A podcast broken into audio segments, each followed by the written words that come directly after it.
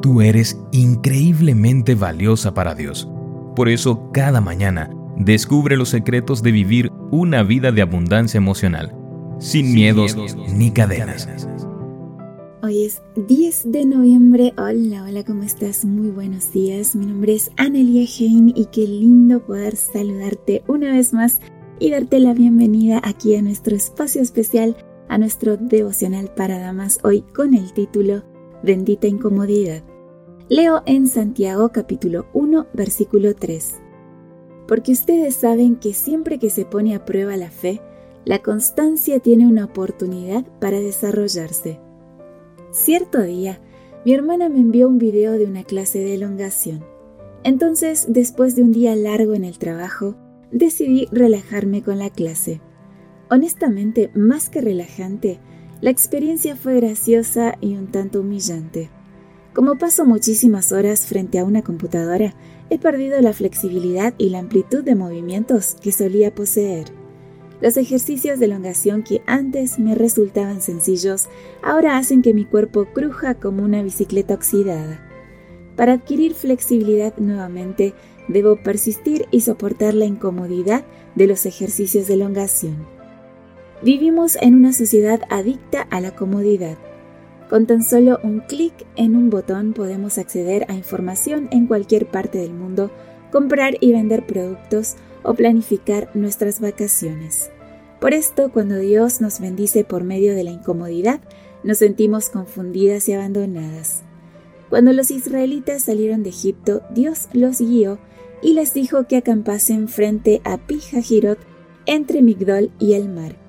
Entonces los egipcios con todo su ejército los siguieron y los rodearon. Con el ejército de Faraón frente a ellos y el mar a sus espaldas, parecía que Dios los había guiado a una trampa mortal. Aterrados, los israelitas le dijeron a Moisés, ¿acaso no había sepulcros en Egipto que nos sacaste de allá para hacernos morir en el desierto? Sin embargo, Dios abrió un camino entre las aguas y así los liberó a ellos y sepultó a sus enemigos. Cuando Dios quiere que tu fe crezca, a menudo Él usa situaciones incómodas. El poder de Dios funciona mejor fuera de nuestra zona de confort. Escribe Sarah Johnson en La comodidad de la incomodidad. Son los momentos incómodos los que abren paso a una nueva gracia, a nuevas fuerzas y a una mayor fe. El crecimiento solo se produce por medio de la cantidad de incomodidades que estamos dispuestos a soportar.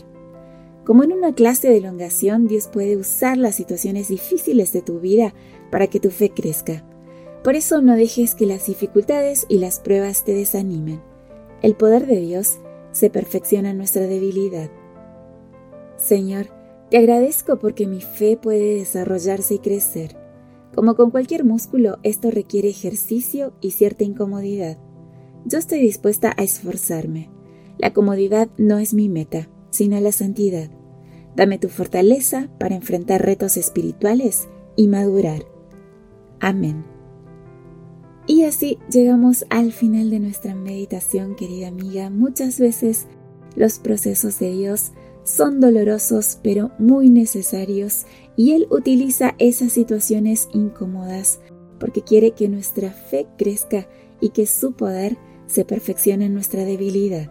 Que tengas un lindo día con Jesús. Gracias por tu compañía. Yo te espero mañana nuevamente aquí en nuestro devocional para damas. Bendiciones. Gracias por acompañarnos. Te recordamos que nos encontramos en redes sociales Estamos en Facebook, Twitter e Instagram como Ministerio Evangelike. También puedes visitar nuestro sitio web www.evangelike.com. Te esperamos mañana.